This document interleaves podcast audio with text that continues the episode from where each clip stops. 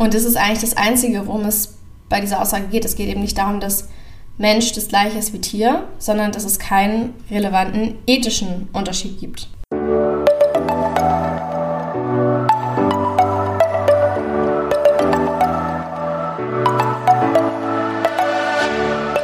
Moin und herzlich willkommen zu einer neuen Folge des Eat Pussy Not Animals Podcast, der Podcast, der dir den Einstieg in die vegane Ernährung erleichtern soll. Moin Freunde und herzlich willkommen zu einer neuen Podcast-Folge von mir.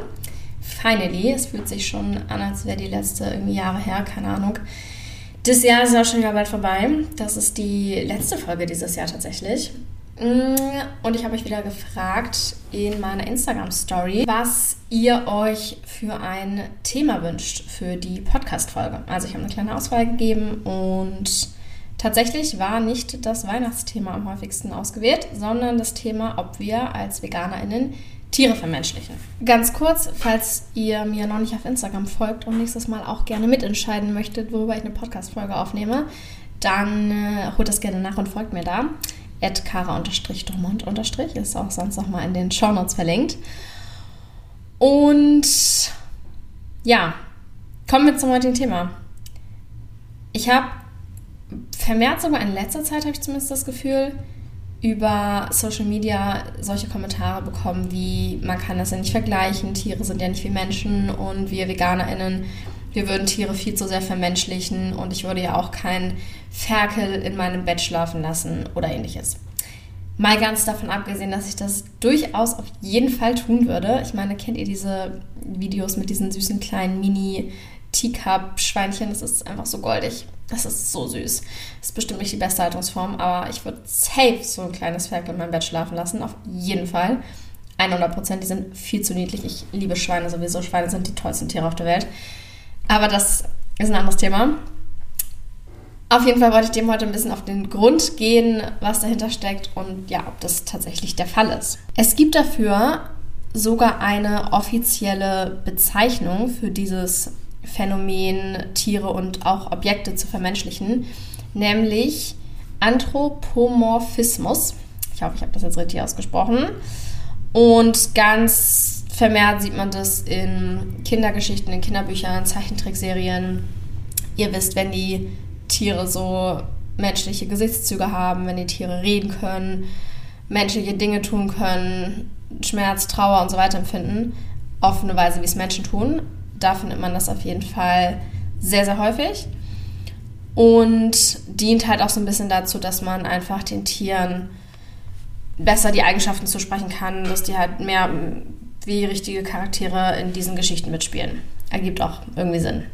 Obwohl es natürlich auch so ein bisschen ein falsches Bild auf Tiere wirft. Anyways, wo man das auch teilweise findet, ist in Dokus, wenn zum Beispiel die Erzählstimme davon spricht, dass die Tiere traurig, wütend oder fröhlich sind Weiß nicht, ob ihr das vielleicht schon mal gesehen habt. Aber dass Tiere nicht so denken, fühlen und natürlich reden wie in Zeichentrickfilmen, ist, denke ich, klar. Allerdings hat der Verhaltensbiologe Carsten Brensing entgegen der weit verbreiteten Meinung die These, dass Tiere schon so wie wir denken und fühlen können und sich halt gar nicht so sehr von uns unterscheiden. Und im Alltag, wenn wir so ganz allgemeine Routinen denen nachgehen, dann funktioniert unser Gehirn tatsächlich ähnlich wie das von den meisten Tieren. Dann fühlen wir und denken wir wie die anderen Tiere. Nur so bei komplexeren Denkprozessen, da haben wir als Menschen den Tieren was voraus, nämlich dass wir abstrakt denken können, dass wir uns mehr Dinge merken können und so weiter. Nach diesen ganzen Informationen stellt sich mir halt so ein bisschen die Frage, was denn dann schlimm daran wäre, Tiere zu vermenschlichen. Weil das kann ja durchaus positiv sein. Zum Beispiel können wir dadurch mehr Empathie gegenüber Tieren zeigen, indem wir eben davon ausgehen, dass sie so denken und fühlen wie wir. Natürlich soll das Ganze jetzt nicht so ausarten wie, keine Ahnung, man füttert einen Gorilla mit Schokolade. Habe da auch gerade ein Video vor Augen. Äh, in dieser Hinsicht ist es natürlich gefährlich, Tiere genauso wie Menschen zu sehen. Oder wenn man sie dann so behandelt, dass es einfach nicht mehr gerecht ähm, für sie ist. Wie ja zum Beispiel dieses Gorilla-Beispiel zeigt. In der Hinsicht ist es natürlich gefährlich, aber solange es nicht in so einen, so einen Weg läuft, denke ich, ist es durchaus gut, wenn man dadurch mehr Empathie gegenüber Tieren zeigt. Das machen wir auch schon bei den meisten Tieren, nämlich bei Haustieren. Und eigentlich ist ja das dass wir das bei anderen Tieren nicht tun, eine Speziesismusfrage. Dass wir eben bei Hunden und Katzen, die in unsere Wohnung lassen, die so behandeln, als wären sie unsere Freunde, die einfach ja denen super empathisch begegnen und die wie volle Familienmitglieder sehen, während wir das eben bei Schweinen, Kühen, Gänsen, Hühnern und so weiter nicht tun. Und da sind wir beim Bogen angekommen zum Veganismus. Ich glaube, was einfach in vielerlei Hinsicht falsch verstanden wird, ist, dass VeganerInnen nicht sagen, Mensch ist das gleiche wie Tier. Das ist es ja faktisch einfach nicht, auch wenn, wie eben besprochen, in bestimmten Situationen unser Gehirn ähnlich funktioniert und denkt und fühlt. Aber trotzdem kann man dir so von der Art her einfach nicht auf eine Stufe stellen. Kann man auch grundsätzlich ja nicht bei allen Tieren. Ich meine, Tiere sind auch grundverschieden. Jedes einzelne Tier ist auch in seiner Art verschieden. Darum geht es ja aber beim Veganismus ganz und gar nicht. Wir wollen ja nicht, dass Tiere die Weltherrschaft übernehmen oder dass wir jetzt Kühe in der Wohnung halten. Darum geht es ja ganz und gar nicht. Sondern es geht darum, dass wir einfach auf der ethischen Ebene keinen Unterschied feststellen können. Es gibt keinen ethisch relevanten Unterschied der besagt, dass wir Tiere ausbeuten dürfen und Menschen nicht. Oder dass wir sogenannte Nutztiere ausbeuten dürfen, während wir Haustiere nicht quälen oder schlagen dürfen. Und das ist eigentlich das Einzige, worum es bei dieser Aussage geht. Es geht eben nicht darum, dass Mensch das gleiche ist wie Tier, sondern dass es keinen relevanten ethischen Unterschied gibt. Dass keiner der Unterschiede, der zwischen Mensch und Tier besteht, auf einer ethischen Ebene sagt, wir dürfen die einen ausbeuten und die anderen nicht. Ganz oft wird dir sowas gesagt wie, ja, der Mensch kann ja mehr denken, der ist intelligenter. Habe ich eben auch kurz angesprochen, dass wir uns eben komplexere Sachen merken können, dass wir uns mehr Sachen merken können, solche Dinge. Aber hier haben wir Grenzfälle, nämlich was ist mit Säuglingen, Kindern, die auch noch keine komplexen Darstellungen begreifen, was ist mit geistig behinderten Menschen, die das auch nicht begreifen können. Wenn wir sagen, dass das der ethisch relevante Unterschied zwischen einem Menschen und einem Tier ist, der besagt, dass wir Tiere ausbeuten dürfen, dann müssten wir auch eben diese Menschen ausbeuten dürfen, bei denen genau das der Fall ist, die eben auch nicht so komplex denken können. Das Argument geht ja in der Hinsicht nicht auf, weil wir ja eben sagen wollen, was der ethisch relevante Unterschied zwischen einem Menschen und einem Tier ist.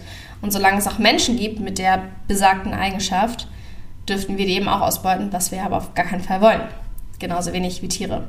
Was ebenfalls oft als Grund genannt wird, ist einfach unser Dasein als Mensch, also einfach, dass wir uns Menschen nennen. Nur das allein bedeutet, dass wir ethisch besser behandelt werden müssen. Ergibt aber auch insofern keinen Sinn, wenn man sich jetzt mal überlegt, jemand würde uns töten wollen. Ich finde, das ist ein relativ anschauliches Beispiel. Und wir würden darum betteln, am Leben gelassen zu werden dann würden wir doch viel eher Dinge sagen wie, oh bitte töte mich nicht, ich habe eine Familie oder bitte töte mich nicht, ich bin doch noch so jung. Aber wir würden eher nicht auf die Idee kommen, als ersten Grund anzuführen, bitte töte mich nicht, weil ich bin ein Mensch. Insofern, warum spielt das dann auf einmal eine Rolle, wenn es darum geht, Tiere zu töten?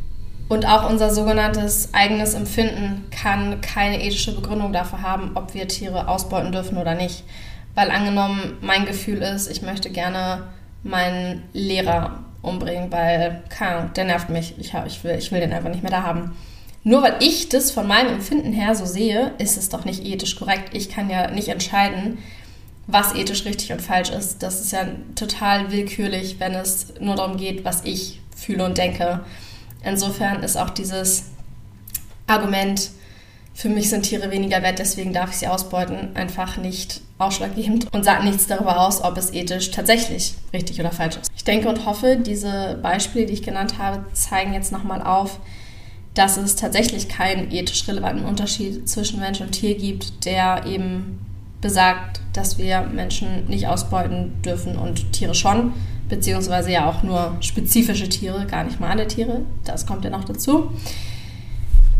Aber nur weil wir eben keinen ethisch relevanten Unterschied finden können, heißt es nicht, dass grundsätzlich kein Unterschied zwischen Menschen und Tieren existiert. Das tut er ja auf jeden Fall. Und um das nochmal eben zusammenzufassen, beim Veganismus geht es also nicht darum, dass wir Tiere vermenschlichen wollen, sondern wir wollen einfach nur klar machen, es gibt eben keinen Unterschied, der ethisch relevant ist, der eine Ausbeutung von Tieren für richtig erklärt, eine Ausbeutung von Menschen für falsch. Und ich glaube, wir können jetzt schon ein Trinkspiel draus machen, wie oft ich in dieser Podcast-Folge ethisch relevant gesagt habe. Kommen bestimmt einige Male zusammen. Ich freue mich schon, die nachher zu schneiden und mir das alles anzuhören. Ähm, ja, ich hoffe, das war aber klar soweit, was ich meine. Und ihr könnt mir auch gerne mal auf Instagram eure Gedanken dazu schreiben. Das war jetzt wieder nicht eine besonders lange Folge, aber ich finde eigentlich auch, dass es so runtergebrochen ziemlich schnell zu erklären ist, warum eben wir nicht unbedingt als VeganerInnen Tiere vermenschlichen. Vielleicht tun wir das als Gesellschaft grundsätzlich in mancher Hinsicht, gerade eben was so Kinderbücher, Stories, Dokumentation angeht. Aber wie gesagt, ist da gar nicht mal unbedingt was Schlechtes dran, solange es nicht in eine gefährliche Richtung abdriftet. Wie gesagt, schreibt mir gerne eure Gedanken dazu. Dann bedanke ich mich fürs Zuhören und bewertet sehr gerne diesen Podcast auf Spotify. Darüber würde ich mich wahnsinnig doll freuen. Und dann sage ich schon mal, schöne Weihnachtszeit, feiert vegan, lasst Tiere in Ruhe. Tradition ist auch keine Rechtfertigung für Ausbeutung. Und habt einen guten Rutsch und dann sehen wir uns fresh im nächsten Jahr wieder mit der nächsten Podcast-Folge. Nein, wir sehen uns nicht, wir hören uns. Falsch gesagt. Also macht's gut, lasst euch gut gehen, bleibt gesund, bis dahin, ciao.